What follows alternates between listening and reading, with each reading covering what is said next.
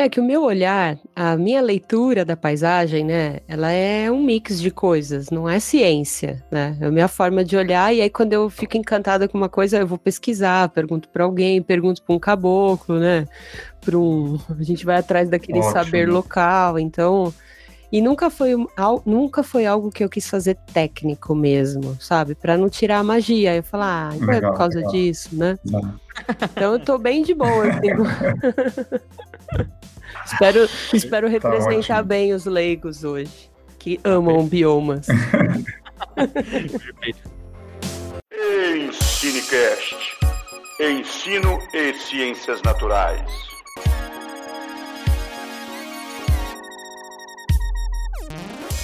Olá, olá, primatas da internet, bem-vindos a mais um episódio do Ensinecast, o episódio número 25. Lembrando que o Ensinecast é o nosso podcast sobre ciências naturais e educação.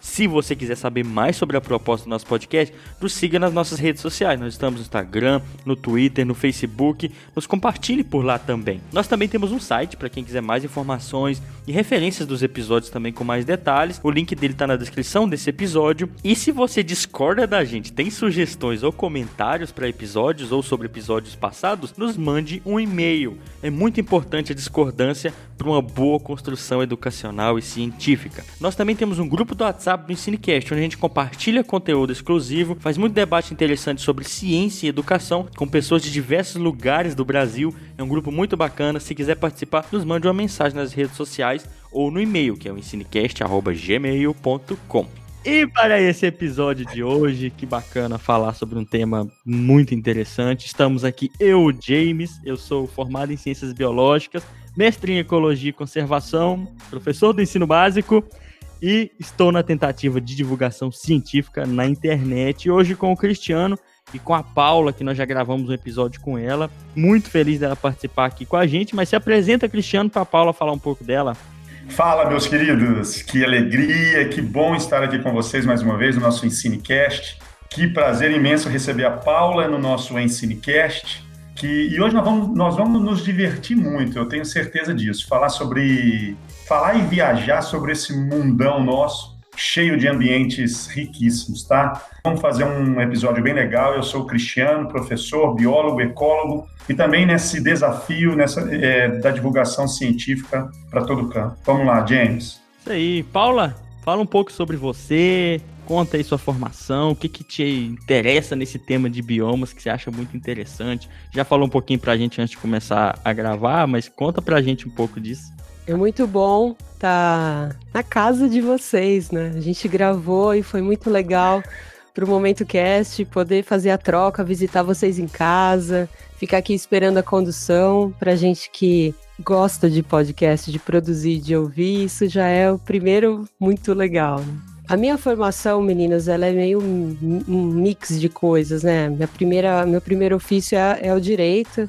Eu passei por algumas especializações aí e sempre querendo abandonar o direito, né? Depois do quinto ano eu já não tinha mais aquele, tinha acabado a paixão e a gente tinha estagnado naquela história. E eu falei, não, vou deixar o direito, o que será que eu faço? Aí fui procurando outras formações, eu gosto de ler e sou entusiasta em várias coisas. Até chegar essa era da transformação digital, onde é legal você saber um monte de coisas que não fazem sentido uma com a outra, eu achava que eu não tinha foco.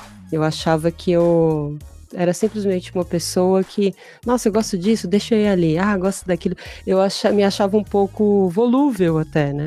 Hoje tá super na moda, né? Saber um monte de coisa, então eu tô super na moda. E dizem que agora os bons profissionais é aqueles que é, são os profissionais slash, que é advogado, slash, é, paisagista, slash, podcaster. Brincadeiras à parte. É para contar que eu comecei estudando várias coisas e chegou uma hora que eu falei, ah, vou parar o direito. Aí, em algum momento da minha vida, eu falei: se o mundo acabar, se eu enfrentar uma crise mundial, olha que loucura essa conversa. Estamos aí. Olha que viagem. Olha que viagem. Ainda bem que eu disse isso para outras pessoas, senão ia parecer oportunismo. Advogado falando é oportunismo, com certeza. E aí eu pensei, se enfrentar algum problema caótico, como advogado, eu vou fazer o quê? Então, foi um momento que eu tive uma crise existencial profissional, no sentido de que os trabalhos que eu realizava naquela época, eles precisariam de um mundo muito artificial. E na inexistência desse mundo, eu não teria sentido no tudo que eu estudava, o que eu dizia, onde eu baseava minhas ideias, elas iam cair por terra. Eu falei, eu não sei achar água, eu não sei caminhar na, no mato, né? Eu não sei reconhecer uma espécie, se eu posso comer, se eu não posso, eu não sei identificar um animal. E aí eu falei, o que, que eu vou fazer, né? Aí, como eu tava com um pouco de pressa, eu falei, ah, deixa eu estudar paisagismo e ver se eu gosto dessa história. E a minha ideia era abandonar o direito e me tornar paisagista. Fui, fiz um curso longo de dois anos, numa instituição que chama IBRAP, aqui em São Paulo, bastante reconhecida. Fiz bons amigos, amigos que eu tenho até hoje, que me ajudam nas loucuras das viagens também.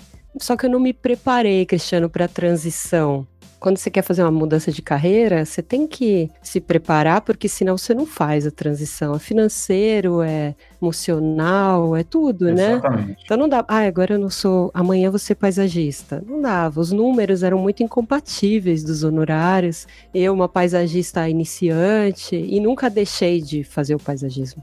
E aí voltei para o direito. Era sempre assim, fazendo um curso e voltava para o direito. Só que eu já voltei assim esquisita, né? Já voltei contaminada. Falei, agora? Não dá para ser paisagista. Falei, será que eu largo tudo, vou fazer agronomia? Aí fui fazer contas. Falei, será que eu saio de casa, vou morar numa república? Será que não é tarde demais? E aí voltei para o direito e fiz uma especialização em direito ambiental. Foi aí que minha carreira, Legal. né? Me tornei uma advogada é, com especialização em direito ambiental dando os pitacos aí do paisagismo, às vezes fazendo um trabalho com um cliente que está me falando de uma área onde ele tem uma nascente, ele quer arrumar um jeito de construir, eu olhando que árvore que ele tem, né? Que, a fauna e a flora local. Então, tô, essa é um pouco do meu histórico profissional. E aí você acabou gostando mais dessa. Sai um pouco. O direito é muito urbano, né? É. Assim, a não ser que sejam algo paralelo, a não ser quem trabalha com talvez um direito ambiental, né, é bem isolado mesmo dessa questão, né? E é interessante, você falou uma coisa muito interessante, Paula, que te fez um pouco ver o mundo por outros olhos, que hoje em dia uma crise como essa nos mostra é que tem certas coisas que a gente cria no mundo que é muito artificial e que se elas pararem de funcionar, você não tem mais nada às vezes, né? É, e uma crise às vezes mostra isso pra gente de uma maneira bem pesada. É, Como eu... É... Oi, pode falar. No direito, o direito ambiental, né, já se fala da redundância de falar meio ambiente, né? Tem essas discussões, aí tem o que a lei diz, o que, que é é, o que, que, é o ambiente ecologicamente equilibrado, tem todas aquelas definições, né? E eu sempre digo para os colegas da área que é, o advogado ambientalista, o árvores, né, e a natureza, os animais, eles não pagam honorários, né? Então, quem paga honorários é quem quer interagir nesses ambientes. E a gente interagindo, independente do, da intenção, vamos falar aqui sem julgar, né? A gente já vai degradar. Viver já degrada. Então, os níveis de degradação, eles são muito variados. Então, geralmente, quando você está atuando, ainda que você faça uma é, interface com o órgão público e tudo mais, sempre alguém está querendo explorar economicamente aquela região, né? Isso é, é, é, daí onde vem os gaps, né? É daí onde você percebe que o direito ambiental, é, o nosso direito ambiental ele é gigante, né? A gente tem, tem pessoas que falam muito bem que as nossas uhum. normas são completas, são imensas, e tem gente que fala que a gente manda muito mal. E eu penso que com o compêndio de leis que nós temos no direito ambiental, eu acho que a gente manda mal porque ninguém sabe o que é topo de morro, quem sabe não sabe explicar direito. Uhum. O advogado que resolve trabalhar nessa área, se ele não entender que ele tem que ir para campo, entender o que, que é aquele artigo de lei, e ele, se ele quiser bater pesado, ele vai ficar num ambiente muito artificial. A legislação também traz ambientes artificiais, que são ambientes de trabalho.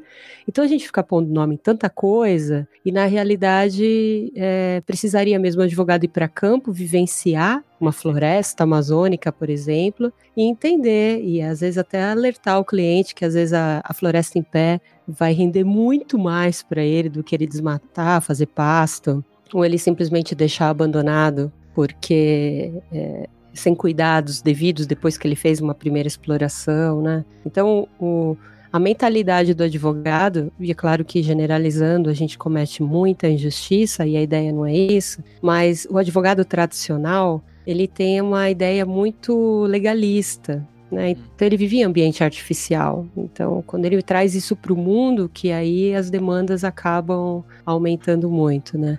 A esperança agora são os novos advogados, que chamados da quarta geração, que são aqueles que colocam é, os valores sutis, né? E colocam é, ética, é, interesse comum em prol, em, em primeiro lugar, né? É, e olha, dentro da ecologia também tem esse problema. Acredita ou não, tem ecólogo que não vai para campo, né? E, Estranho é, é isso, hein? É, alguns ecólogos teóricos, mas é muito importante essa questão é. para a gente vivenciar o mundo à nossa volta, né? A gente precisa conhecer o mundo de diversas maneiras que às vezes só aquilo que a gente escolhe fazer na nossa vida não nos permite observar. Eu, por exemplo, tinha escolhido trabalhar com planta para não mexer com gente quando a gente entra na graduação. E eu descobri que se eu não mexer com gente, eu não consigo trabalhar com, com, biologia de maneira eficiente, tá? Porque tudo funciona meio que em conjunto dessa maneira. E eu quero aproveitar essa deixa, que você fala um pouco já dessa questão de, da nossa interação com o mundo, né? E a gente já falou um monte de vezes aqui no Cinecast que o nosso planeta é um grande ecossistema, né? De que, de modo geral, todas as formas de vida estão interligadas de alguma maneira no nosso mundo, direta ou indiretamente. Isso é unânime, né? E, e, é muito diverso esse mundo à nossa volta. Se a gente pudesse, em um dia, sobrevoar todo, é, todos os continentes, a gente encontrar uma diversidade muito grande de informações, né, de formações vegetacionais. Gente, eu estou tentando há tanto tempo parar de falar a gente, mas eu não consigo. Então, eu vou continuar falando essa a gente. É, hoje, hoje cedo a gente falou disso, mas eu vou. Ah, e eu quero já pulando diretamente que é o que a gente quer falar hoje no, no episódio, que eu quero saber primeiramente da Paula e depois do Cristiano, quais biomas vocês já visitaram, quais países, que, o que, que te deslumbrou muito nessas vegetações, nessas formações é, naturais aí? Contem, conta um pouco pra gente, Paula. Olha, é, falar de paisagem ainda com tanta diversidade, a gente vai precisar montar a temporada, né? Só para eu falar as. Tem que selecionar, né? Porque a gente que. Né, quando você é, direciona o olhar e você. Toda a minha viagem, toda a minha viagem, ela tem um roteiro de bosques, florestas e jardins. Se não tiver esse roteiro, a viagem não acontece. Depois que eu visito até cemitérios para você, para vocês, é, porque os jardins de cemitérios eles se formam de uma maneira tão interessante, principalmente em alguns lugares da Europa, que dá para você ficar dias ali dentro e não ver tudo, né? Sem dúvida. Então, é. eu vou dizer o, o, do que mais me marcou e, um, e, uma ideia que me aconteceu, né? Eu tive na Austrália e aí é, em duas situações antes desse incêndio, né, que assolou tudo e fiquei muito encantada com a Austrália, com a diversidade, né? A, a selvagem e essa essa vegetação rasteira que eles têm. É, eu fiquei na dúvida se aquilo era tundra, porque tundra para mim era teoria, ainda é. E vi um pouco de tundra no Chile, não sei direito se aquilo era tundra nas regiões por onde eu passei, mas a floresta na Austrália ela é fantástica, o tanto que ela é seca e fechada, achei ela linda, e também a, a essa, as regiões de savana, né? Eu achei incrível. E eu voltei já querendo me mudar para lá. Eu falei: esse lugar é selvagem, esse lugar é fantástico, né? A estrutura da, das espécies vegetais, assim, eram verdadeiras obras de arte. Só que na sequência fiz uma viagem e fui para Chapada Diamantina. E aí eu falei: gente, eu fui até a Austrália ver tipo de savana que a gente tem aqui, praticamente no quintal de casa. Então, é não desmerecendo um lugar ao outro, mas assim, eu fiquei impactada de achar que o que eu vi na Austrália só tinha lá, porque eu não conhecia a Bahia ainda.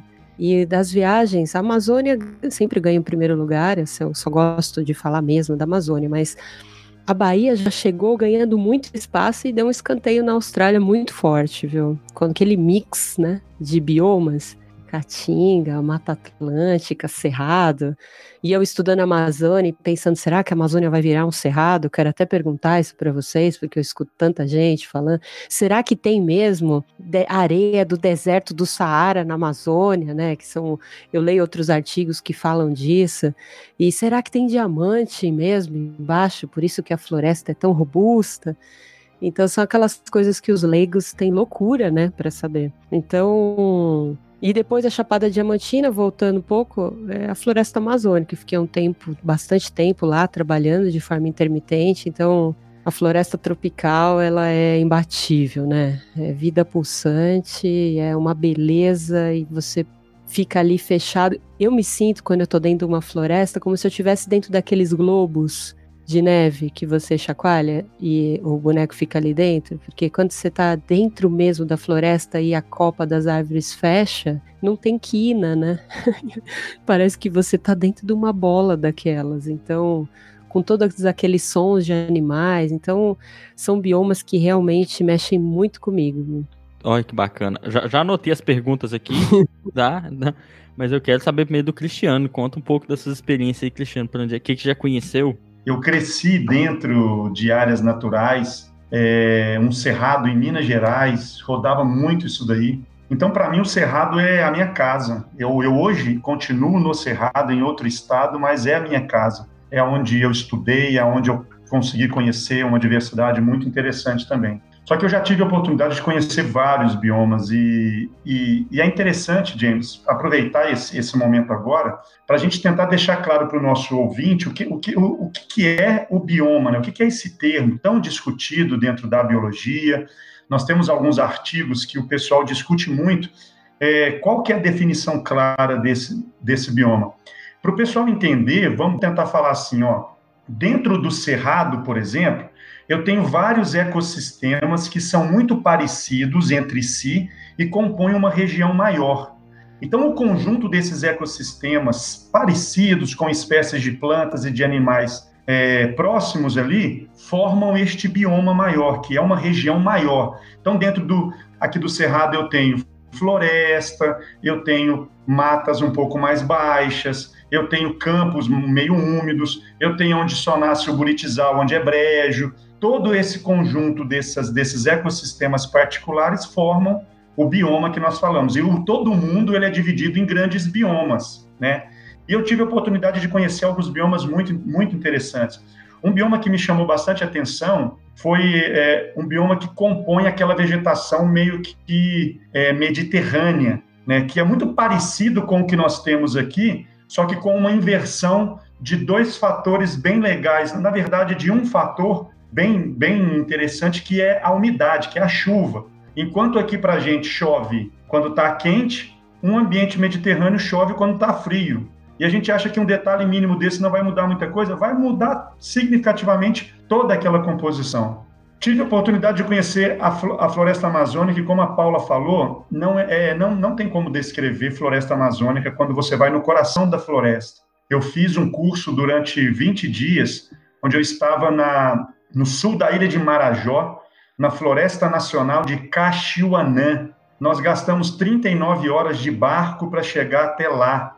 E lá ficamos durante 20 dias. Era assim, é algo que só estando lá e só conhecendo para entender o que, que é a floresta amazônica. E entender que dentro da floresta amazônica você tem diferentes ecossistemas. Você tem o igapó, você tem a, a, a, floresta de terra firme, você tem a floresta mais de encosta, e por aí vai. Temos a, a Mata Atlântica, que eu fiz diversos cursos lá também, e consegui entender toda a exuberância e todo o risco que essa, que essa vegetação brasileira sofre. E mais recentemente, eu conheci bem a caatinga brasileira, conheci o sertão do Siridó, e depois fui entendendo o que, que é a, a vegetação litorânea, o agreste e o sertão. E o porquê que o sertão sofre tanto, de novo com esse fator que eu já citei, que é a chuva, que é um dos fatores que compõem é, aquela fisionomia que todos nós vemos.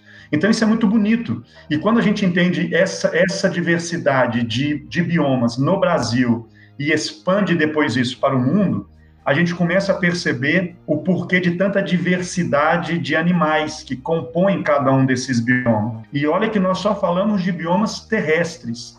Se a gente entrar na parte dos biomas aquáticos e dos biomas transicionais, aí nós vamos ver situações simplesmente inacreditáveis. E é, eu acho que é esse o nosso foco hoje aqui.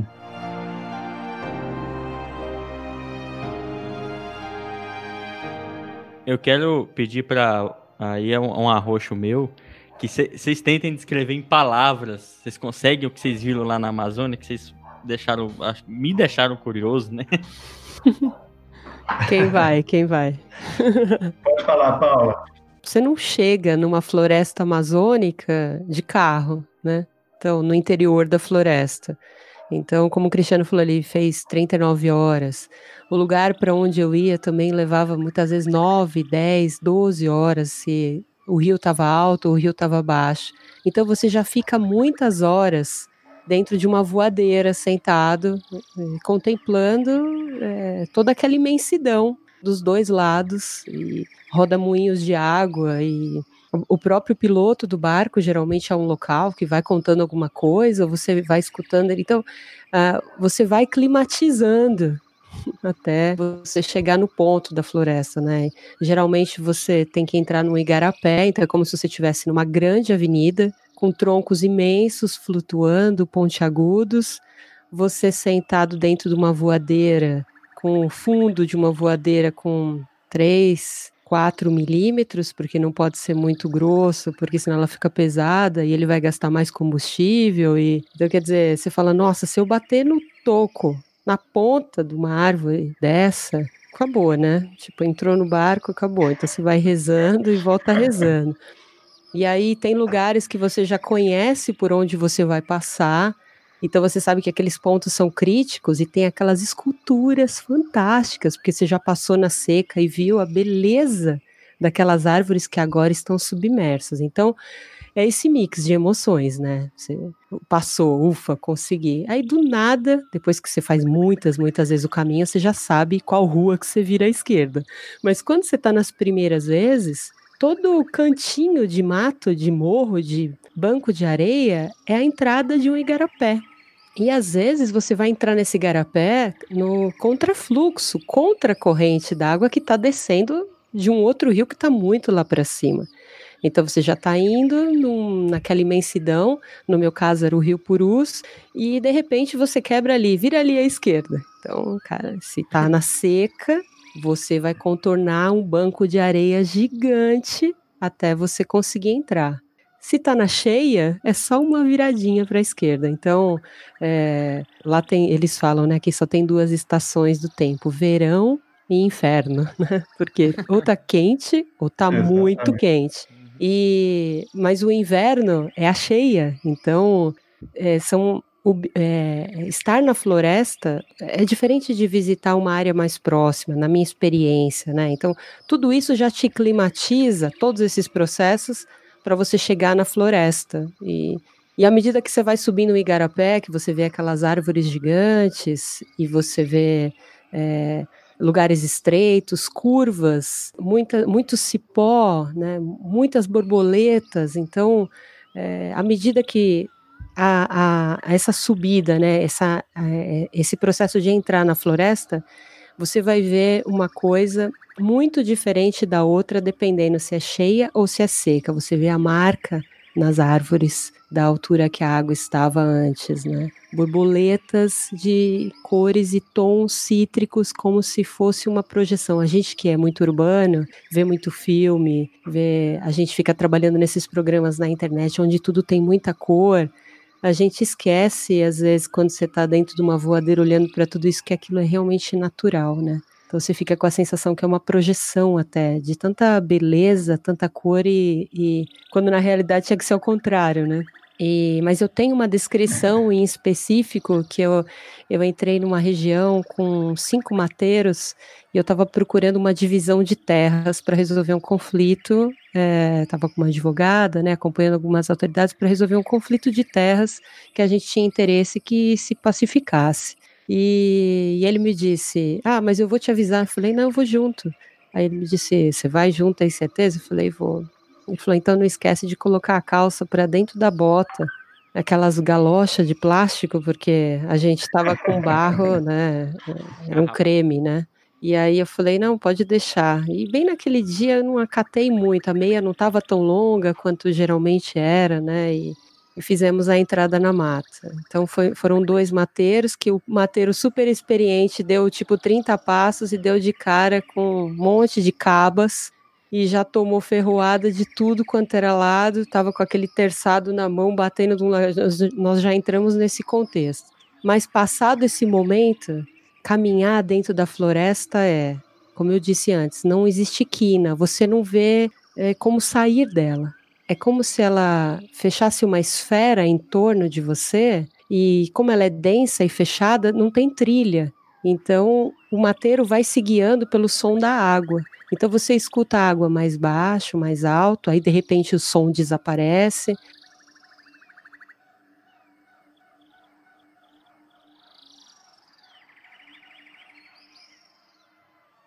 Tem lugares que, mesmo ao meio-dia, eles são muito escuros e às vezes um raio ou outro de sol que perfaz. Como é muito fechada e densa, ela, você transpira muito, ela é muito quente, como se fosse uma sauna.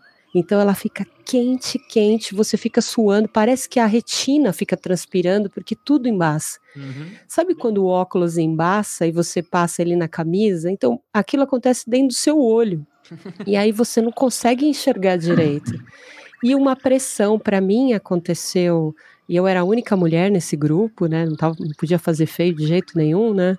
Porque não podia, não queria atrasar o grupo e, e também queria cumprir a missão que eu tinha naquele lugar e eles caminhavam muito rápido e aí à medida que eu tinha que olhava para aquele espaço fofo de folhas, né? Porque aí fica aquela, aquela mistura da folha que acabou de, de cair, que tá verde, tá úmida, molhada, escorregadia, embaixo tá seca, embaixo deve ter um monte de cobra. E eles andando super rápido e você escolhendo onde pisar. E à medida que você pisa, o seu pé emaranha naquele cipós e quando você puxa o pé para o próximo passo, você tem que ter muita firmeza, porque senão você vai para o chão. Bastante espinho no chão, né? E aí a gente chegou próximo de uma região onde eles estavam fazendo uma derrubada ilegal de árvores. Isso não estava muito previsto, né? E hum. eu nunca tinha escutado o que é uma árvore cair depois de uma motosserra.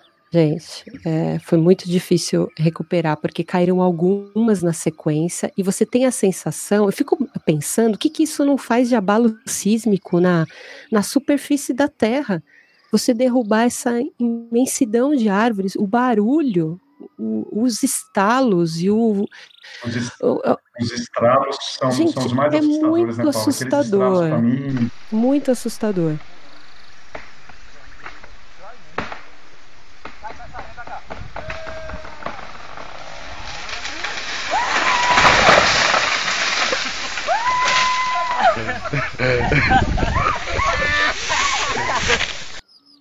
E aí chegou um momento que nessa caminhada a gente já estava bastante avançado e eu ali olhando para o horário porque eu falei meu Deus, né? Se... E todo mundo leva um rancho, né? Que é a marmita, que é a sua comida para emergência, para um, um, pouco da água e tudo aquilo. E aí chegou no momento que eu tive que me distanciar do grupo porque eu me distraía olhando para o lado, porque assim, tinha muita beleza, né? Tinha bromélia ali. Eu falei, não tem bromélia aqui, mas como é que pode ter bromélia aqui nesse lugar, né? E quando eu subi o olhar, eu me perdi. Eu era na linha das pessoas, eu era a quarta. Então, e, e tinha mais uma pessoa atrás de mim. Então, quando eu olhei para cima, eu perdi o grupo da frente. E aí naquele momento onde eu procurava o grupo e estava fazendo a interpretação, aí você fica tudo, é um silêncio, né? um silêncio muito forte, senti uma, um achatamento, uma pressão de achatamento, o, a, é aquela umidade, barulho dos pássaros, é uma coisa assim, com a mistura da água. Então, assim, foi aquele momento onde parecia que eu realmente tinha ficado imersa naquele ambiente. Então, é uma sensação de vida. Olha, na Amazônia eu sinto tudo em, em, em, grande quantidade. Sinto vontade de viver, sinto vontade de tomar água, sinto vontade de comer. É como se você é, se reconectasse. Não tem misticismo nisso, é a força da floresta mesmo, né? Então, é é muito impressionante. E você, é e você, James, você não consegue ver direito. Você vê os exemplos, as espécies vegetais, elas se misturam todas e viram. E a nossa mente gosta de organizar as coisas, varrer, né, tirar folha seca, e tudo. Mas a floresta amazônica é um emaranhado de coisas, uma bagunça para os nossos olhos que você fica realmente extasiado. É. Tonalidades de verde, as tonalidades de amarelo, uh, o formato e o tamanho das folhas. Tem, tem trechos que você passa que parece Jurassic Park, e você fala, nossa, se eu precisar. Eu já enfrentei tempestades no meio da floresta, que os né? caboclos cortaram folhas e eu fiquei segurando ela sobre minha cabeça e ela me cobriu da chuva. E olha que era torrencial. A folha tão grande que ela era. Eu fiquei ali e eu sou bastante alta, tenho 1,80m, então eu fiquei ali segurando a folha com o braço dolorido, porque além para ela me proteger, imagina uh, o peso que ela não tinha na base dela, né? Então, ela é mágica, ela é mágica. Mais pessoas deveriam ter a oportunidade de visitar a Amazônia real não a dos resorts, de caminhar na Copa das Árvores Exato. depois de pagar mil dólares, não essa. E não estou criticando. Quem tem condições, vá, faça, dá comida para os macaquinhos, é muito legal. Mas você conhecer a Amazônia de verdade, aquela onde ainda tem a e a tuberculose, as comunidades estão aí uh, esperando às vezes um mês, dois, passar um bote do governo para fazer exames médicos, uh, aquela Amazônia real, aquela onde a gente talvez entenda o porquê que eles colaboram no desmatamento, aquela Amazônia onde está é, é, é. Tá subjugada, né? Então acho que essa sim que tem toda essa riqueza que você sabe, amigo, você caiu na água, você dançou, né? Eu falei uma vez para um para um rapaz que estava é, transportando uma canoa que eu acabei comprando meu próprio colete porque toda hora vinha um colete e eu falei, esse, esse colete não me segura se eu cair na água.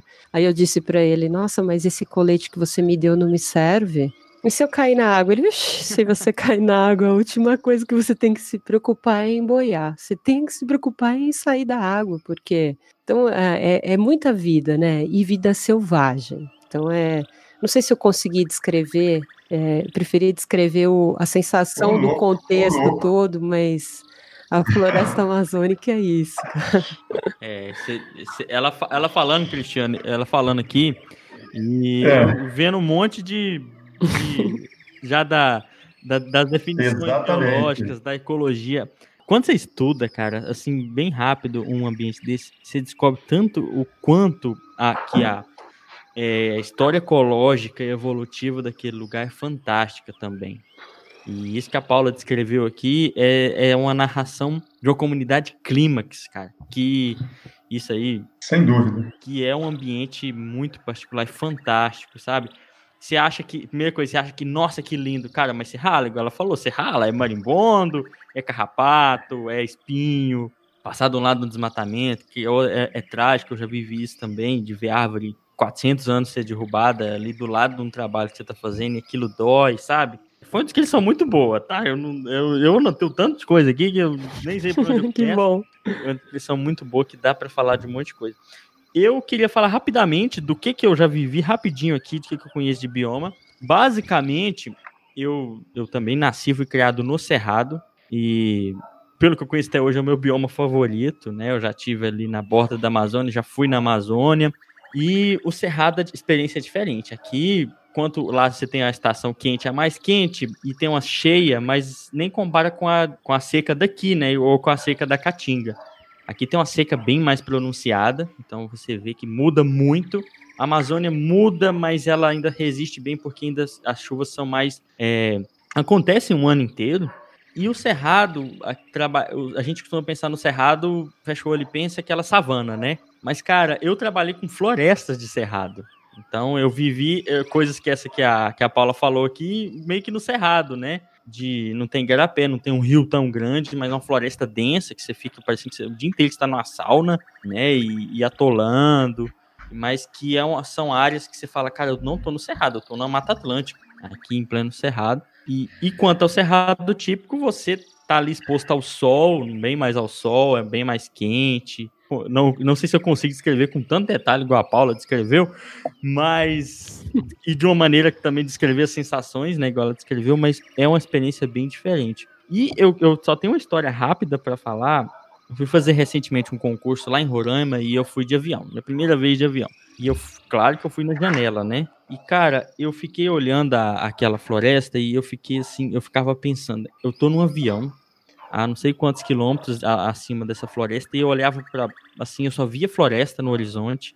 E eu não, não podia deixar de imaginar a história ecológica e evolutiva daquilo, ou seja, o que, que aquela floresta, de onde ela veio ao longo dos milhões de anos, mas também a história humana que está ligada àquele lugar, né? As, os primeiros humanos aqui na América do Sul que entraram no lugar daquele, fantástico, né? E depois os colonizadores, não tem como você não, não, não, pirar nessas duas perspectivas quando você está no avião vendo aquela floresta de cima, aqueles rios enormes que aqui em Goiás a gente tem rios grandes, mas não se comparam com certos rios que você vê lá, cara. Então, assim, eu, a Amazônia é deslumbrante, e eu considero o Cerrado muito deslumbrante, mas o Cerrado já é mais sofrido.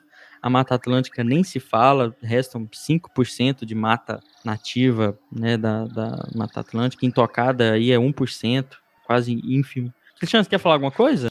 Eu queria só tentar também descrever um pouquinho, né? A Paula, a Paula colocou de uma maneira poética, vamos colocar assim, né, Paula?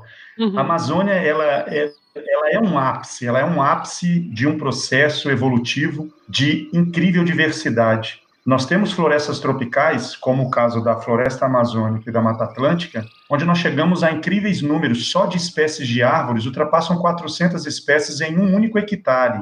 Por aí a gente entende essa diversidade. Você imagina 400 é, espécies em um hectare, sendo que uma floresta temperada você tem 12 espécies em toda a floresta. E, e, e essa diversidade, ela não é à toa, ela não nasceu assim rapidamente. As áreas tropicais, evolutivamente falando, né, elas são as áreas mais antigas do planeta, porque elas não sofreram as pressões das glaciações. Nós estamos em um período interglacial e a expansão do gelo não atinge as áreas tropicais.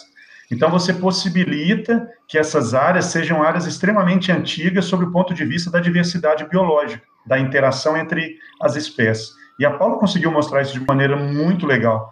Eu, é, eu me lembro de algumas coisas bem significativas da Amazônia.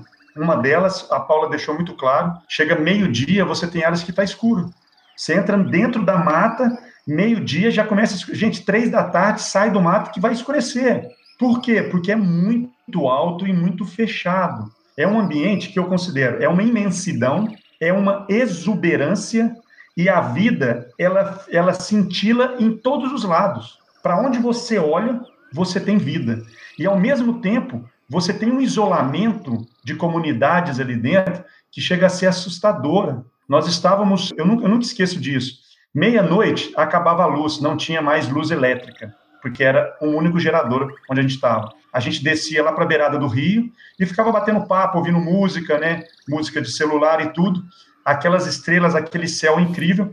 Diferente da Paula, eu, eu, entrei na água diversas vezes, morrendo de medo, mas eu entrei na água. E que, que sensação de, de fragilidade que você tem sabe? Porque, assim, é incrível o, quanto de coisa que pode ter dentro dessa água, mas a gente aproveitou muito essa parte. E um belo dia, era duas horas da manhã, chegou uma voadeira, a gente estava em cima lá do trapiche, o rapaz desceu de lá, começou a conversar com a gente, uma cobra tinha picado ele, porque ele tinha, ele estava caçando descalço no meio do mato, e, tipo assim, aonde a gente estava é uma base, científica, só que não tem esse tipo de cuidado ali dentro. O enfermeiro da base deu um analgésico para ele e falou: Olha, a dor vai passar. Reza. Falou isso. o rapaz voltou para casa dele e falei: Cara, que, que, loucura que foi essa que aconteceu agora aqui? E todo mundo ficou de cara para tentar entender o que, o que, que tinha sido aquilo. Então, assim, é algo muito distante do que realmente as pessoas acreditam que seja aquilo ali, né? Só que é lindo. E a Mata Atlântica é uma coisa que é muito próxima disso.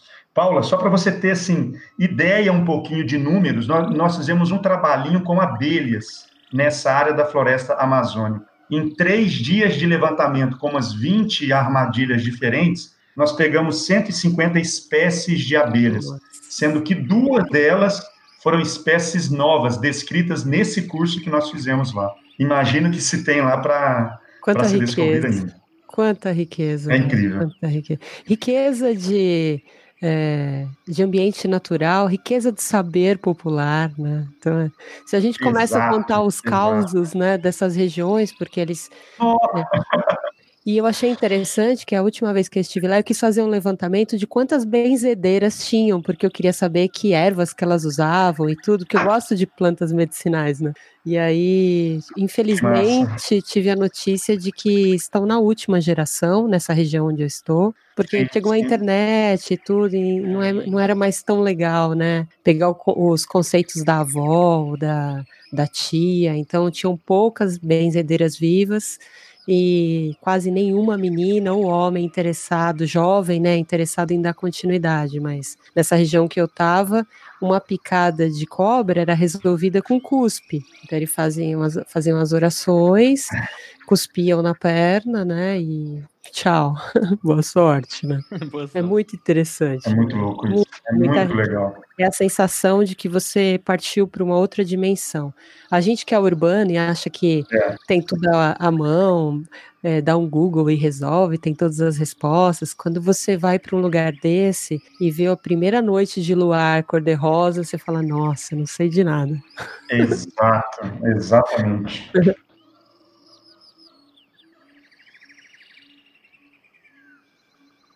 Uma, uma, uma das coisas, eu, eu conheci, assim, de, de entrar na mata, a divisa entre Cerrado e Amazônia. E aí você tem um mix que eu não soube definir, sabe? Engraçado que a gente, a gente tenta classificar as coisas mesmo. E eu visitei a, a divisa Cerrado Amazônia e você não sabe definir se é muito bem Amazônia, se é Cerrado. É um ambiente único. Eu conheci também a Floresta Atlântica, a Mata Atlântica, hum, que também é um ambiente muito fantástico. E aqui no sul de Goiás também é uma divisa de bioma, é claro. Já foi tudo recortado pela agricultura aqui em Goiás, mas aqui também era uma. Começava aqui no sul de Goiás um ecoto, numa divisão de dois biomas, que aí era o Cerrado e a Mata Atlântica, que também é outra coisa que você tá, às vezes, aqui no Parque das Emas você pode fazer isso, você tá andando num campo limpo, assim, um campo que você vê quase só gramíneas, úmido, e do nada, em questão de dois metros, você tá numa floresta, é uma que a gente chama de mata de galeria, que você fala, cara, isso aqui é cara de Mata Atlântica.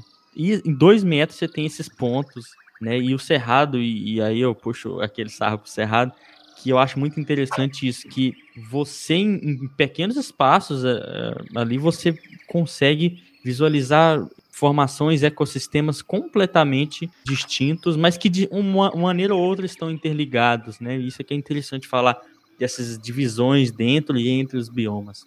Cristiano. Ô, James, então, esse, esse ponto que você colocou é um ponto interessante para que, que os nossos ouvintes possam entender o que também. Os biomas, eles não têm um fim específico, eles não acabam aqui e já começa o outro imediatamente.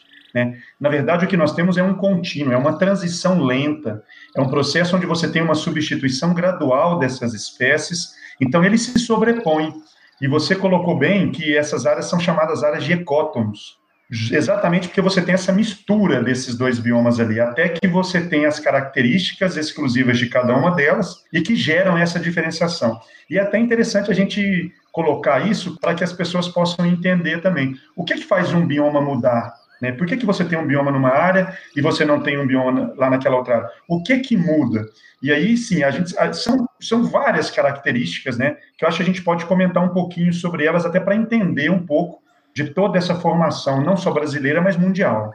Que, que características que definem um bioma? É, mundialmente falando, uma das características é o que o Cristiano já falou, que é qual região que ela está, né? Qual latitude que ela está do planeta. Se é mais ao trópico, se é mais próximo de áreas. Isso reflete uma história ecológica diferente. Algumas áreas são mais estáveis no planeta, outras não, que permitem aquelas florestas chegar no que a gente chama de uma comunidade clímax. É uma comunidade antiga, que ela já não sofre mudanças muito drásticas, ela já é, aspas assim, eu vou colocar aqui, mais estável.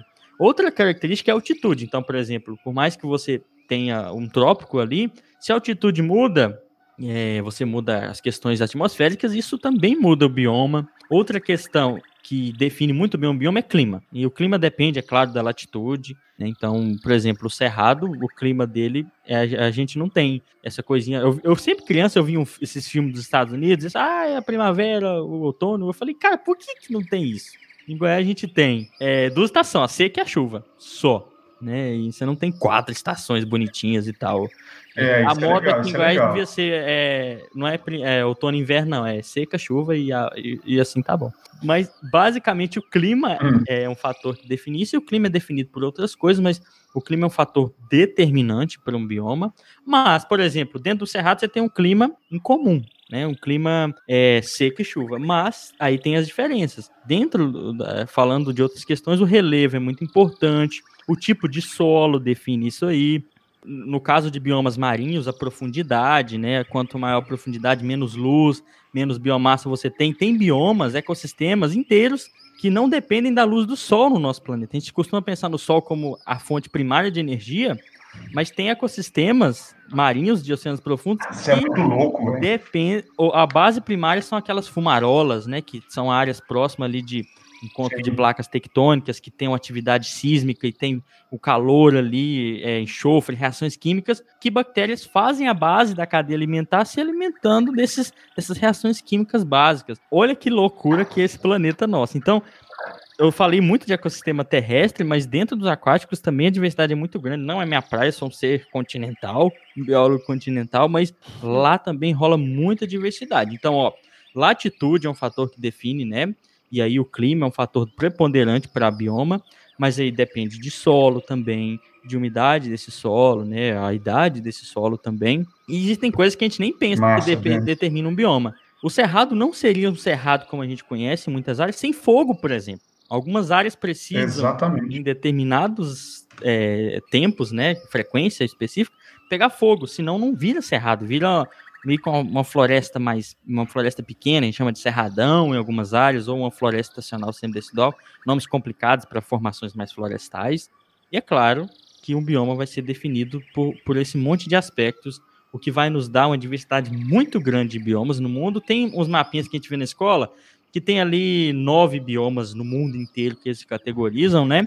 Mas, cara, se você for andar no Cerrado, eu vou falar por experiência nossa aqui, você vai encontrar muita diversidade. A Paula, que foi para a Austrália, ela falou que andou lá e encontrou coisas que ela não sabia definir muito bem o que, que era, que ela nunca tinha visto, talvez, e, e que mostram o quanto, se a gente pudesse num dia viajar pelo mundo inteiro, poderia ver muita coisa. E ainda tem os desertos, né, que são também outros biomas muito fantásticos que você não tem tanta diversidade. Ô, James, eu tenho... Mas tem coisas muito legais. Eu tenho um desafio aí, ó. Hum. Eu tenho um desafio para você e para Paula. Hum. Vou desligar o microfone. Olha só. então, bora lá. Tem um desafio para vocês dois. James, você falou do deserto. Deserto são biomas incríveis, com características muito peculiares, né? Onde nós temos a precipitação como um dos fatores limitantes. E os desertos, eles funcionam como grandes barreiras aonde os biomas é, que estão em lados opostos de um deserto não conseguem se comunicar. Então, isso é algo legal. Só que o que eu quero perguntar para vocês é: vocês sabiam que os desertos são anfitropicais? Anfitropicais. Aí uhum. você. Anfitropicais. Vamos, vamos a raiz. O que, que, que, que, que, que, é. seria isso? Anfitropicais. Hein? Vamos lembrar da palavra, vamos lembrar da palavra anfíbio. Hum. Né? Bio é vida e anfi. Sabe que eu não lembro? Que vergonha como biólogo. tô apertando, tô apertando. Olha que legal. Anf quer dizer duas, né? E hum. dois. Então, anfíbios, que tem duas vidas, uma na terra e uma na, uma na água. Os desertos são anfitropicais porque são ambientes que só se desenvolvem nas proximidades dos dois trópicos, tanto o trópico de Capricórnio quanto o trópico de Câncer. Os desertos eles não existem em regiões próximas a, ao Equador e nem nas regiões próximas às zonas polares. Então isso demonstra que a latitude, como você citou, não só ela, mas ela com um conjunto de outras características, é. começa a moldar muito legal isso daí. então, se por acaso a gente pega um mapa, um mapa mundi, nós vamos ter hemisfério norte, deserto do México, deserto ali dos Estados Unidos, na região sul. Depois eu tenho o Saara, né? Aí eu vou lá para baixo, eu vou ter é, deserto do Chile. Depois eu vou ter é, o Atacama, eu vou ter Austrália, aquele ambiente de deserto ali também. Então isso é muito interessante da ah, gente perceber como, como que esse desenho ele se dá não a partir de uma ou duas características, mas um conjunto de características que fazem com que é, é, as áreas possam ser desenhadas dessa forma. É, eu lembro disso, que eu estudei em biogeografia, tem a ver com as correntes de vento que tiram a umidade dessa região ali. Tem, um, tem, um, tem uns esqueminhas muito bacana disso. Eu posso até deixar na descrição, muito, eu lembrei. Mas você errou show, como é que nós já sabemos um trem desse, rapaz? é mais Mas é legal isso, né? Não, isso me lembra de um curso que eu fiz, onde o, o professor ele trazia as tundras e aí, bem pequenininha, né, baixinha, e elas vêm, vêm, vêm, vêm crescendo, aí chega num determinado, isso falando de globo terrestre, chega num determinado momento, já tem o cerrado, aí faz a transição, ele garantiu que a Amazônia vira cerrado, e depois vai lá para a Serra do Congo, e aí, a hora que eu fui observando, não vou lembrar a descrição exata que ele fez, devia ter pego essas anotações, o, como a, a linhazinha que a gente vai riscando vai subindo, né? Então ela começa bem miudinha, como se fosse grama, né? Tunda ali bem pequenininha e vai embora e vira uma coisa gigante, dá a volta no globo, fica pequenininha. Essas, essa eu achei fantástico. Eu queria fazer um comentário no. O James estava falando do Cerrado, né? Que é, você gosta do Cerrado e tudo mais. Imagine eu trabalhando todo esse tempo, fiquei quase três anos na Amazônia, vendo tudo gigante, gigante, tudo era enorme.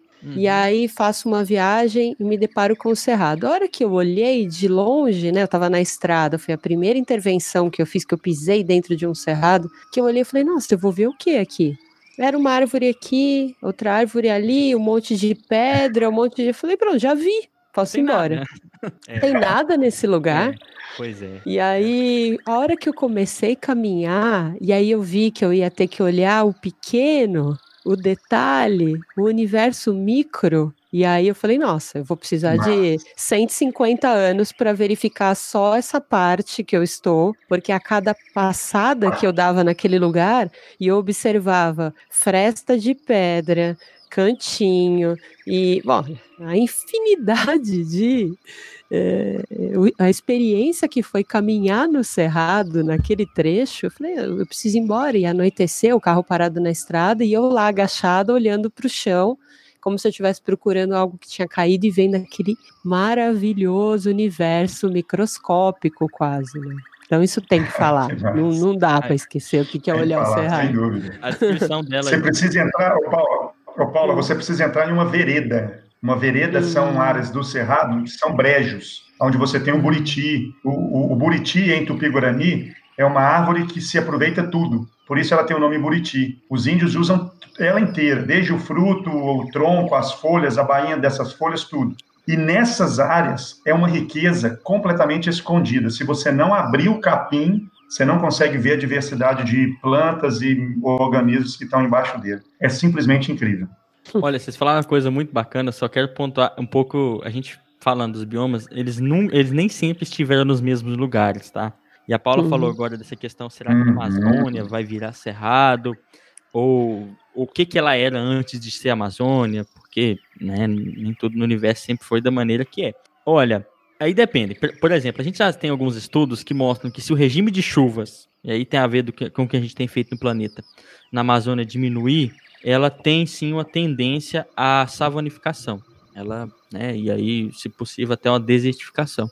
Ah, tem, tem, também a ver com teoria tectônica de placa, né, dependendo para onde a placa for, mas principalmente o clima, se ele migrar para um clima mais seco, a floresta com certeza daria lugar a, a uma formação mais savânica. A floresta amazônica depende muito desse regime de chuvas, e a gente já percebeu que mudanças nesse regime acabariam com a floresta. Primeiro porque permite entrar mais fogo, igual foi o trágico ano passado, que um dos fatores que aumenta os incêndios na floresta, além da intervenção humana direta, que é por fogo, é a mudança climática, que torna o ambiente mais frágil para ele pegar fogo. E rapidamente respondendo a pergunta, me corrija se eu estiver errado ou quiser complementar, Cristiano, aquela questão de se vem areia do deserto do Saara para a Amazônia. Tem, um, tem alguns estudos de satélite que mostram isso com muita clareza, né? Você vê que aquela, as massas de ar conseguem trazer areia do deserto do Saara para a Amazônia e ajudam a repor um pouco da, do solo da região. E rapidinho, só para contemplar tudo, então eu falei que os biomas nem sempre estiveram no mesmo lugar, que a Amazônia pode se tornar outra coisa, principalmente graças à intervenção humana, tragicamente falando. A gente sabe, por exemplo, que aqui no Cerrado, aqui em Goiás, por exemplo, até mais ali em cima, perto de Tocantins, um dia foi Pampa, Campo Sulino. E hoje não é. Você fala, como é que a gente sabe uma coisa dessa? A gente encontra aqui em Goiás pólen fóssil, pólen resiste bem, de araucária.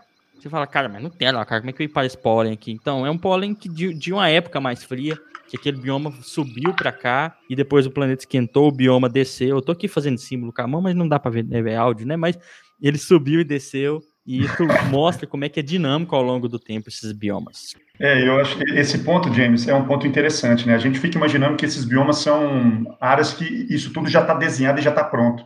Não, mas o dinamismo disso, gente, é incrível. Essa discussão, Paula, que você colocou, se a Amazônia ela vai virar Cerrado, se o Cerrado vai virar Amazônia, se o Cerrado vai virar mata, isso é uma discussão muito grande dentro da parte da ecologia nossa, tá? Alguns trabalhos mostram, por exemplo, que se o Cerrado não pega fogo, ele começa a se transformar numa floresta. Sim. Então, na verdade, o caminho pode ser oposto, né? Uhum. É, dentro da Amazônia, nós temos algumas, algumas é, áreas de cerrado, e lá já perceberam em algumas áreas o cerrado avançando, em outras áreas a floresta avançando. Então, na verdade, a gente tem que entender quais são as características que proporcionam em cada uma dessas áreas tudo isso. Né? Como o James falou, o solo vai influenciar, sem dúvida alguma, a geologia por baixo desse solo, que vai aumentar ou diminuir a permeabilidade, todas essas características somadas começam a trazer muitas questões particulares. E a gente não pode esquecer de nós, o homem influenciando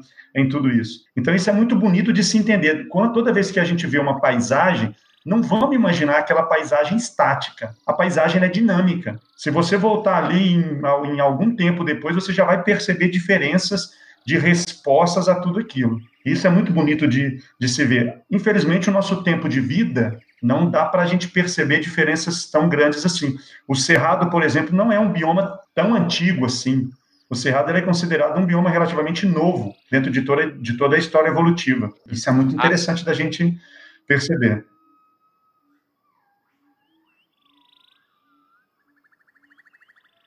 Aproveitando essa deixa que a gente fala um pouco do nosso é, não sendo antropocêntrico, mas falando do nosso papel nisso tudo, e aproveitando aquilo que a Paula falou lá atrás, de, de, do que ela vivenciou ouvindo, ouvindo o desmatamento, estando do lado dele, queria que vocês falassem, começando pela Paula, um pouco do que, que vocês sentem, vocês acham, e que vocês percebem que, que são as maiores ameaças, né, para essas áreas, para essas paisagens que a Paula visitou.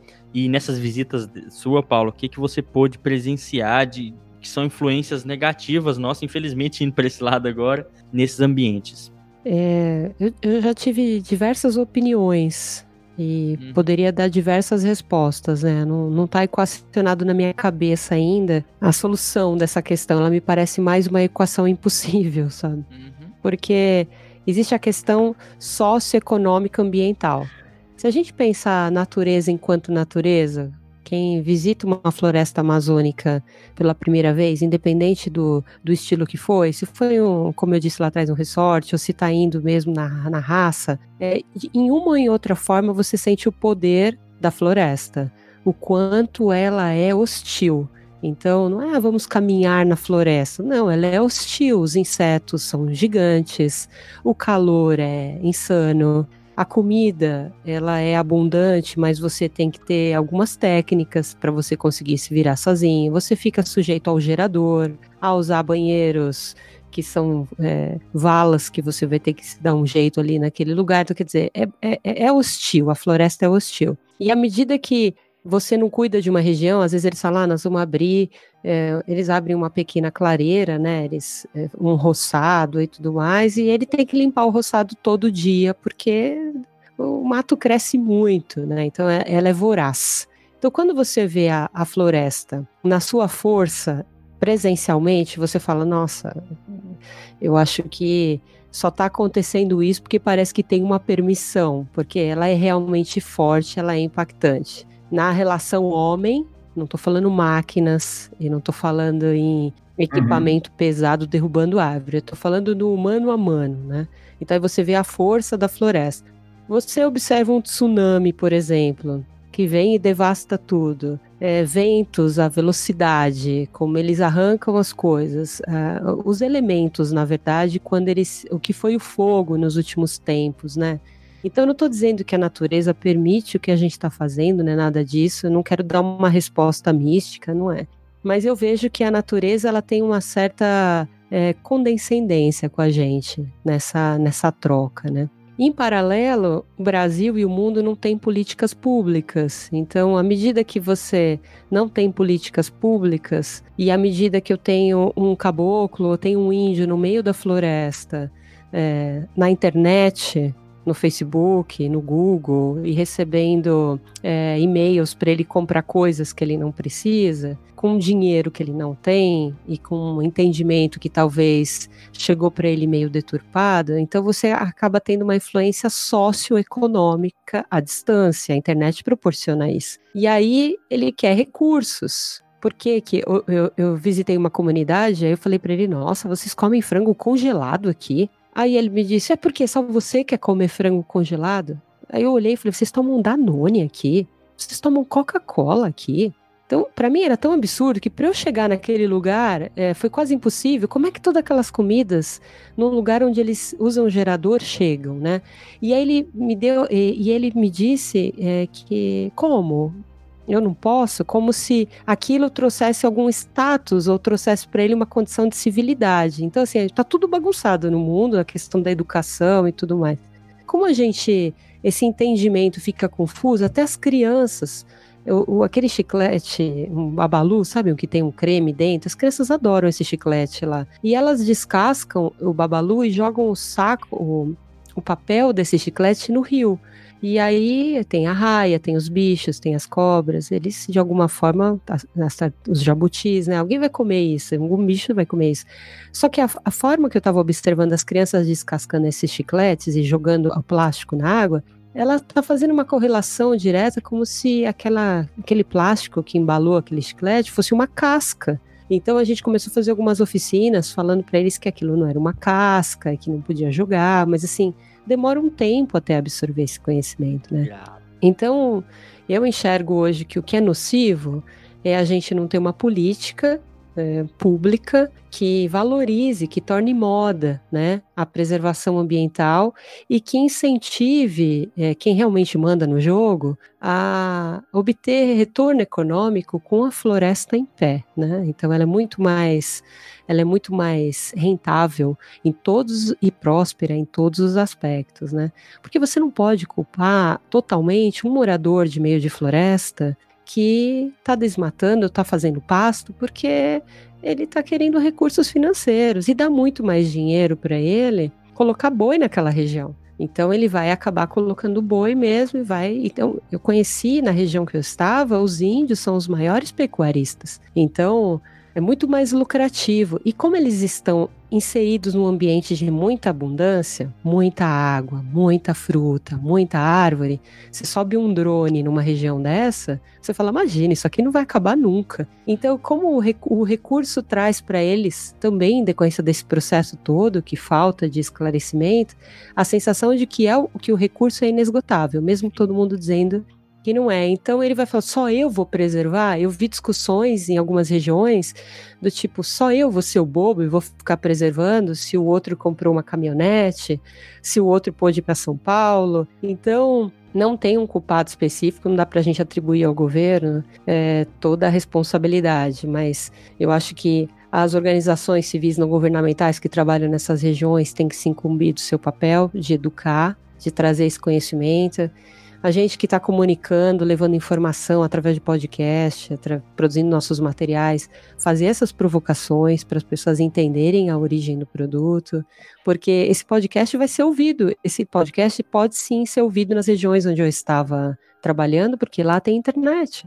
Então, eu dizia para eles às vezes: vocês ficam no Facebook olhando as pessoas na cidade, no shopping, tudo, e querendo projetar uma realidade que não tem espaço aqui para vocês. Você pode ir lá para São Paulo, para o Rio de Janeiro, passear e tudo mais, mas você vai ver que a riqueza está aqui. Então a gente também fica na, na, irresponsável forma de divulgar os pratos de comida que a gente uhum. come, as viagens incríveis, os shoppings, os celulares novos. Modelo de vida. É, esse modelo de vida que a gente fica disseminando, de repente para impressionar uma pessoa que está duas quadras na nossa casa, a gente não se deu conta de que chega lá nos confins da Amazônia.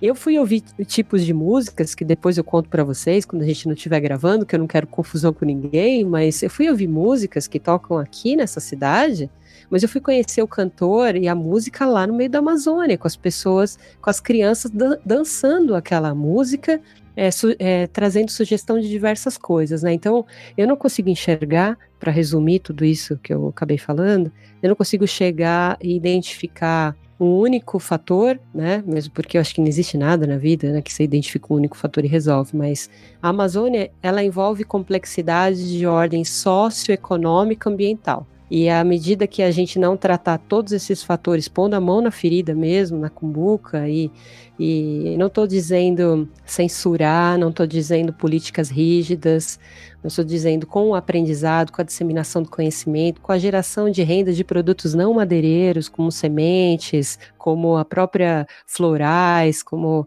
as próprias vivências na mata. Eu acho que à medida que a gente começar a valorizar isso, a gente vai começar a enxergar assim uma nuance de uma de uma melhoria, né, para o mundo, né, porque você vê na, na época que há, há pouco tempo atrás a Amazônia pegando fogo, o São Paulo estava com o céu preto, então acho que o pessoal uhum. começou a perceber, né, que a gente está, o mundo ele é redondo mesmo, né, e a coisa vai ficar girando no mundo mesmo, os biomas estão em círculo também, então tá tudo conectado, né. Nossa, Paula, que massa essa, essas suas colocações. Eu, assim, eu fico, eu fico extremamente feliz de ouvir esse nível de consciência de, assim, sei que você gosta dessa área tudo, mas não, não é uma pessoa que está vinculada diretamente a, a trabalhar com essa área. Então, é interessante a gente divulgar esse pensamento. Concordo com você plenamente que a questão social, econômica e ambiental, ela tem que estar tá junto ali. Só que eu acredito muito em uma coisa também, né? Você falou assim, ah, é difícil a gente achar culpa, a gente é difícil a gente achar o culpado. Eu já penso diferente, a culpa é nossa mesmo. Vamos, nossa todos. E, e, e só tem um caminho para tudo isso, que você deixou bem claro, que é uma educação. A educação em todos os seus aspectos. A educação desde aquele que vai, que vai produzir a, a, a política pública e a educação daquele que vai exigir essa política pública e cumprir essa política pública. Só que no comecinho da sua fala você falou que é uma situação quase que impossível, né? quase utópica. Eu penso nisso também várias vezes, mas isso não pode deixar é, abalar essa nossa convicção de que o nosso planeta possa, possa ser melhor.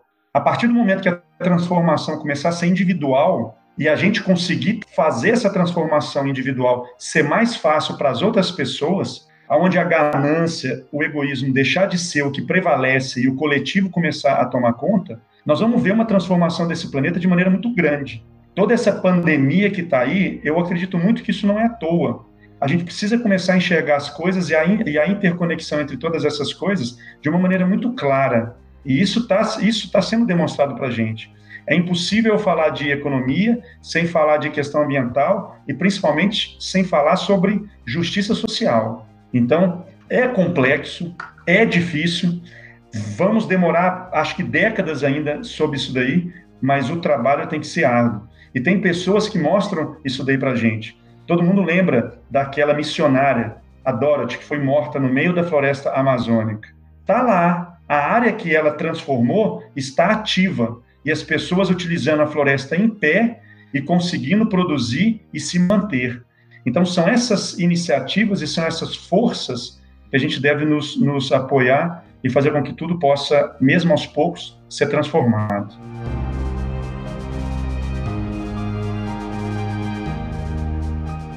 Eu queria perguntar agora, assim, agora é no campo mesmo da hipótese. Olha, eu tenho mais um desafio, tá? Tem mais um desafio. Faz o desafio de, de biomas aí, tá? Vai, pode. Vamos fazer o desafio? Pode, manda. Pa Paula, Paula, hum. você conhece Paris? Conheço. Conhece ou não? Conheço. Então bora lá. Onde chove mais? Na Caatinga ou em Paris? Você também, James. Ah, eu conheço Parecida do Rio Média. Doce, aqui perto de Ataí. Paris, não, eu não. Está- está- estamos falando de médias. Poxa, eu fico feliz que a gente vai falar de Caatinga, mas eu não faço ideia, Cristiano, não faço E ideia. olha que legal, dia 28 do mês de abril passado foi o dia da Caatinga, um dia que é instituído como um bioma totalmente brasileiro. A Caatinga é considerada só nossa, só existe aqui no Brasil com aquelas características de denominação indígena, Mata Branca, Tá bom. porque na estação seca ela fica quase que toda assim, né, bege. Depois você conhece a mesma área, na chuva você fala, não, não é o mesmo lugar, não vem com essa não, porque isso aqui é outro lugar. Do quanto que muda aquilo ali. E aí, gente, onde chove mais? Ah, Faço ideia.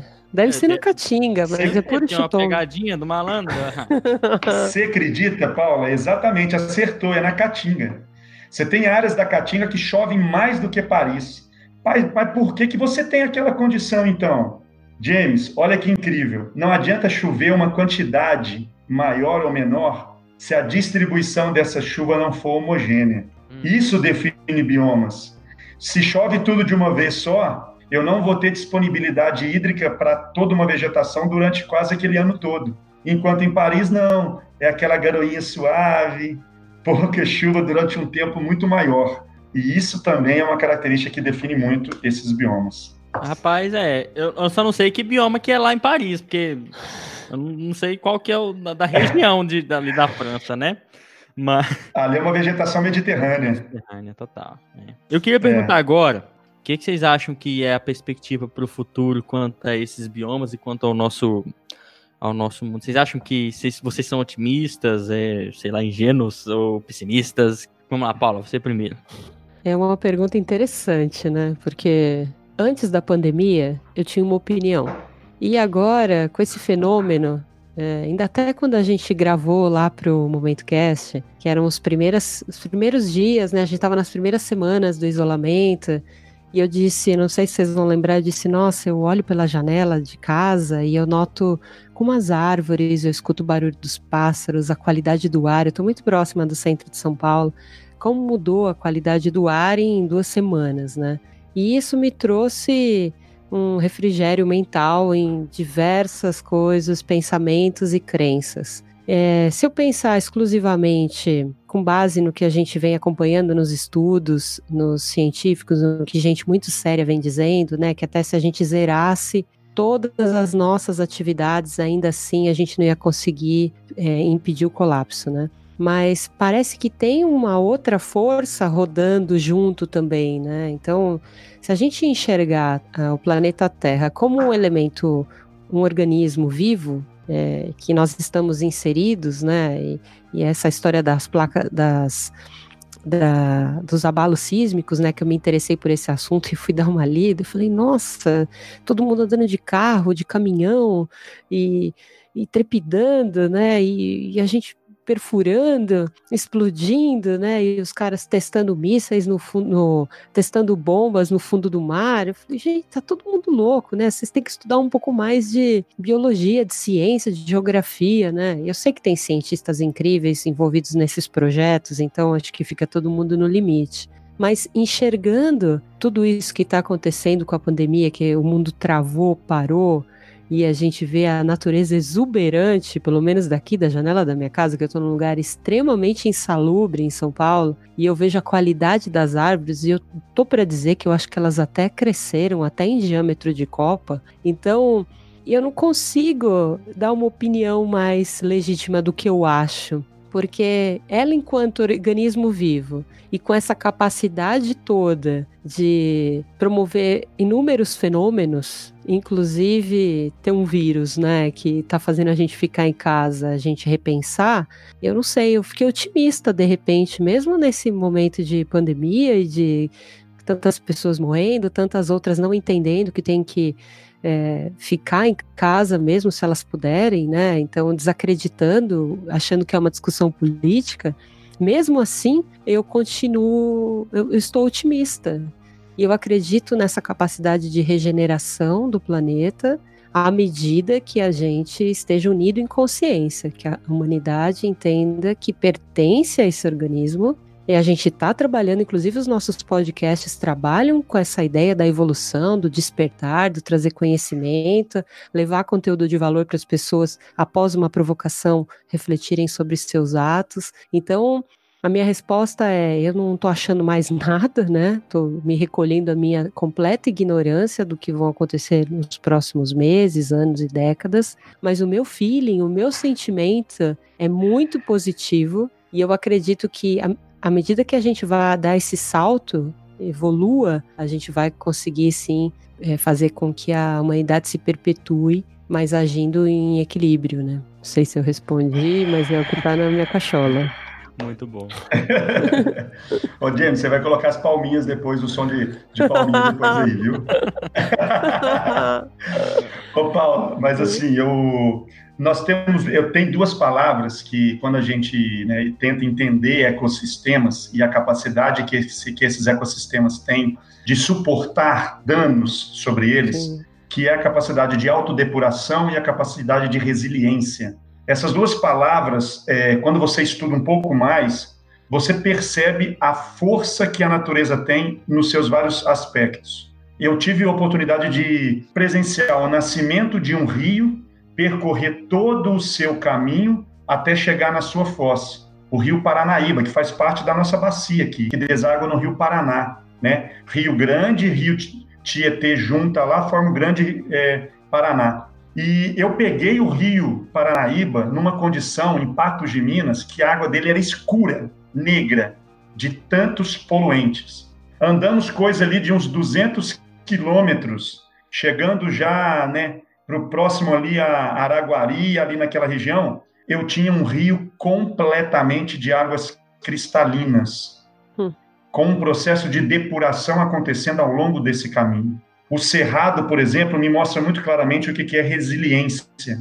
Eu corto um cerrado inteiro, passo o correntão, deixo no chão, abandono ele em três meses.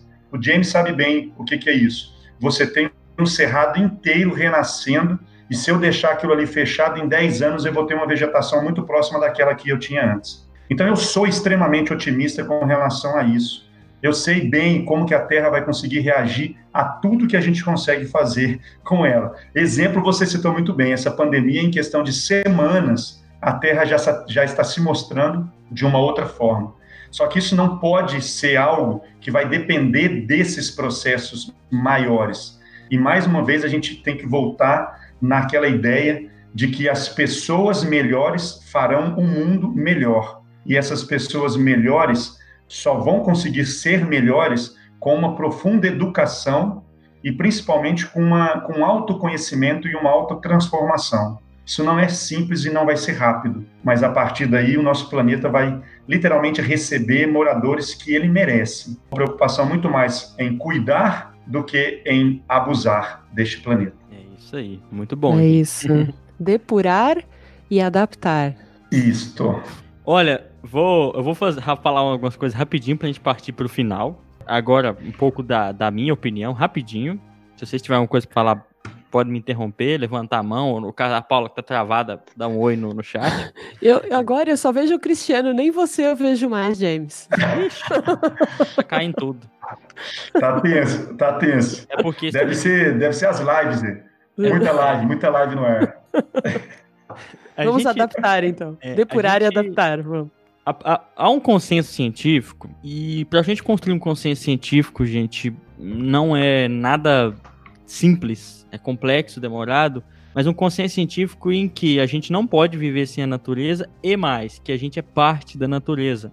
Porque se a gente depende de clima, se a gente depende de água, se a gente depende de, de oxigênio, que está ligado a processos naturais, de chuva, a gente é um ser que é, um, é parte da natureza, né? Nós somos resultado de processos evolutivos e tudo mais. Só que a gente tem um grande dilema que a nossa espécie vive. A gente está ocupando o mundo de uma maneira que nenhuma outra espécie ocupou. Como a Paula falou no começo do episódio, toda espécie, to, quer dizer, todo mundo tem um impacto menor ou maior nesse planeta. Só que a gente está ocupando ele de uma maneira nunca antes vista e a gente vive um grande dilema em que as nossas tecnologias nos dão a impressão de que a gente pode viver sem a natureza, a parte de estudo, porque a cidade não é parte nem da natureza, a gente tem essa sensação às vezes de criar um mundo artificial.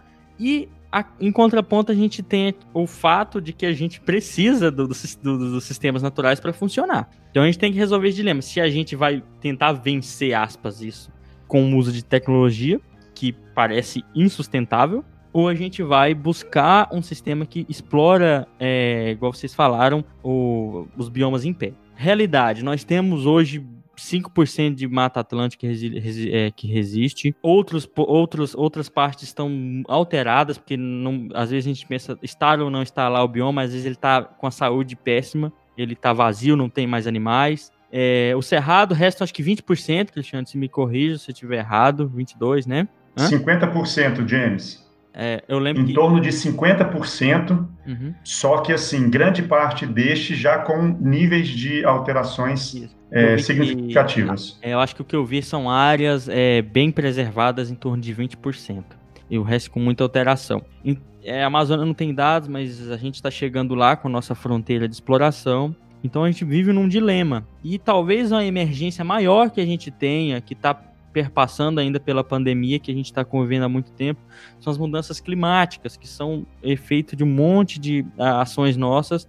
Igual a Paula falou, não é uma coisa nem outra, é um, é um mananhado de coisas que a gente faz, de mini incoerências que juntas se tornam uma mega incoerência, que é essa diminuir a capacidade de vida no planeta que a gente tem proporcionado, principalmente para a gente. E a gente vive nesse mundo que tem um sistema econômico de crescimento infinito, o lucro tem que aumentar, a produção tem que aumentar, a compra tem que aumentar, a nossa população aumenta e pensa tudo isso multiplicado.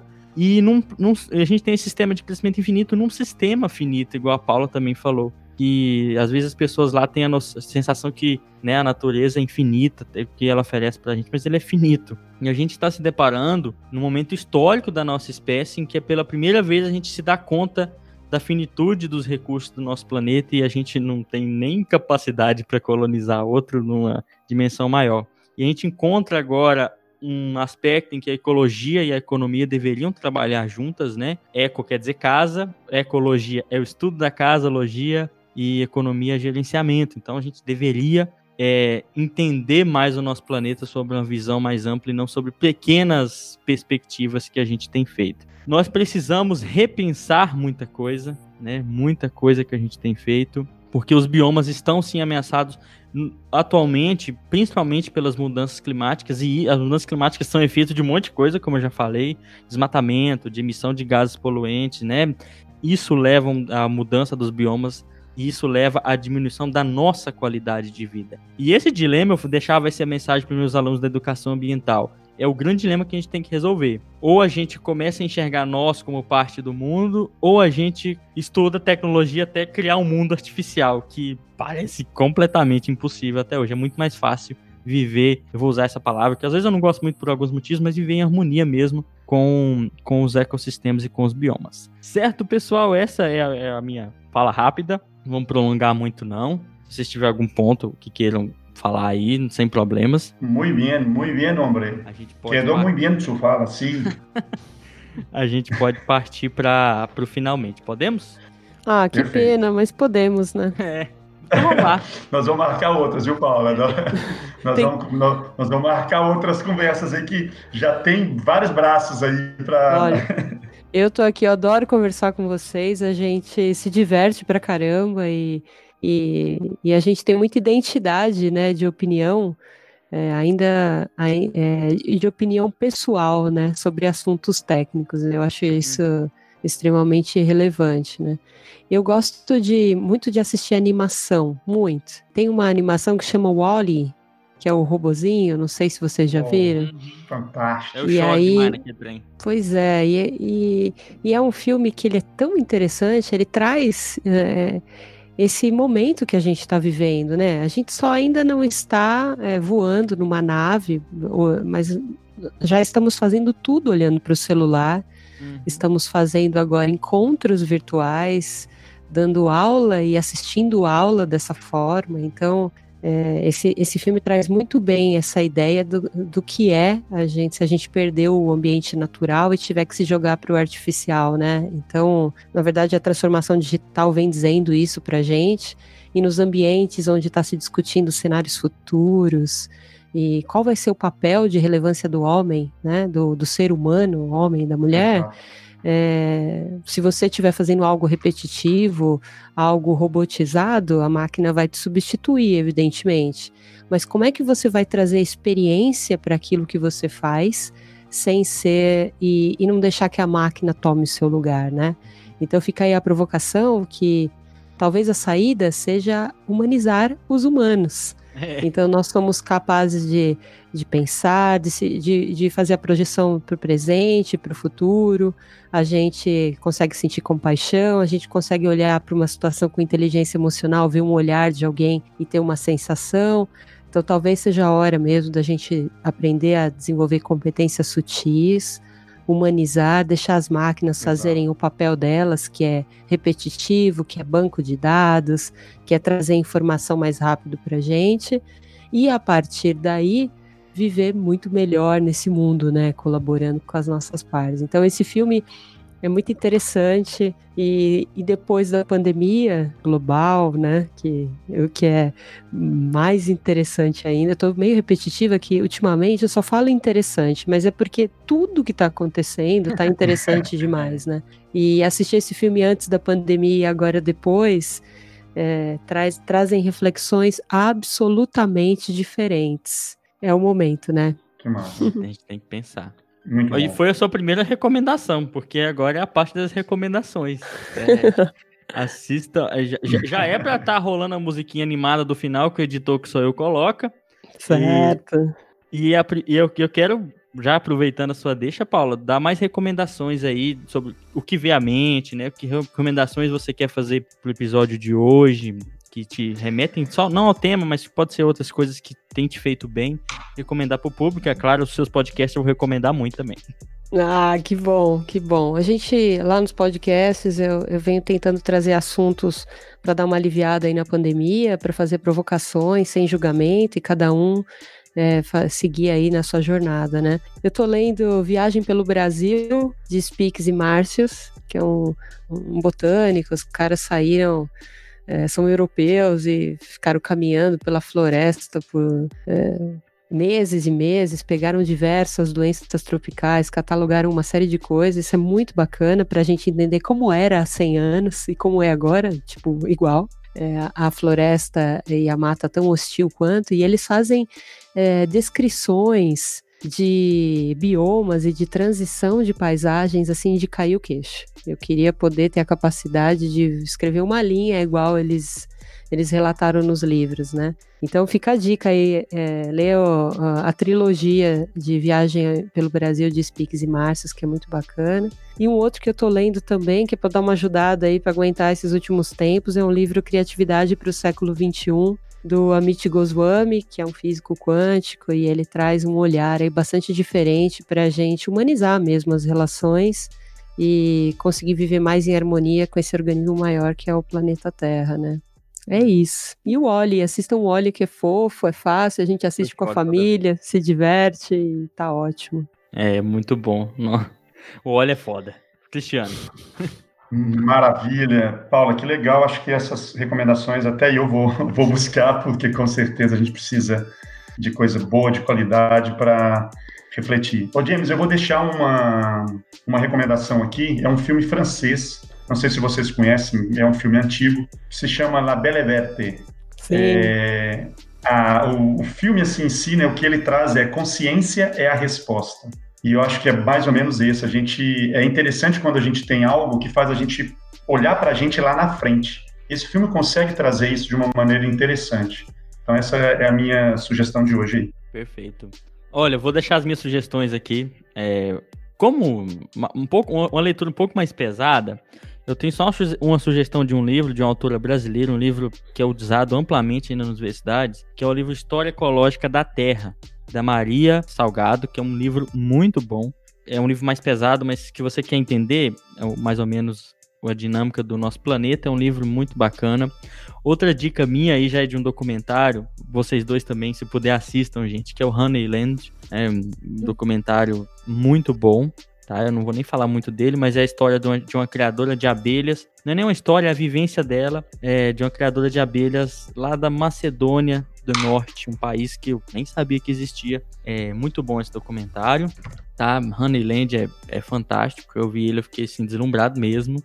E sempre, né? No episódio que envolve tanta coisa, eu recomendo o Sapiens, que é aquele do, do livro Uma Breve História da Humanidade. Um livro muito bom também para te dar uma perspectiva. Aí ah, eu tenho mais um, vou falando, falação danada. Eva! É, e o último, que eu lembro que eu tô do, do meu ex-orientador até hoje emprestado, tem que devolver, que é o, o A Ferro e Fogo, que é, se não me engano, um livro do Jim Warren que é um livro que conta a história ecológica e a história também de colonização da Mata Atlântica. Um livro fantástico, todo mundo que lê gosta muito, viaja com o livro, recomendo todos, tudo isso aqui agora. E recomendo os podcasts da Paula, que eu vou deixar uhum. tudo linkado, né? Que é o Momento Cast e o Cucas, que são os podcasts que ela toca, que falam de assuntos muito bons, igual ela falou, é, de vivências e sem julgamento, né? De uma maneira muito descontraída. Eu, eu tô anotando aqui Beleza. tudo que você tá falando pra eu a gente não perde oportunidade, né? Já entra para as listas aí. É, eu recomendo. Valeu. Para finalizar, Paula, muito obrigado, tá, por participar com a gente. É um prazer mesmo ouvir você e sob uma perspectiva, às vezes nós biólogos somos, apesar da gente ser apaixonado por biomas e ter essa sensação forte com eles, essa emoção, a sua descrição é muito, muito melhor do que muitos de nós fariam, né, desses ambientes. Muito bom, muito obrigado por participar com a gente. A gente espera outras participações, tá? Isso é, é muito produtivo, esses episódios são muito divertidos mesmo. E com o Fernando, que eu esqueci de falar, caguetou, fugiu desse episódio, arregou, que. É, mas que, Arregão! É, que espera passar. Muito obrigado mesmo, Paula. Isso aí, galera, valeu demais. Mais um Ensinecast, mais um episódio. Eu acho que vocês vão gostar demais. Paula, valeu, muito obrigado.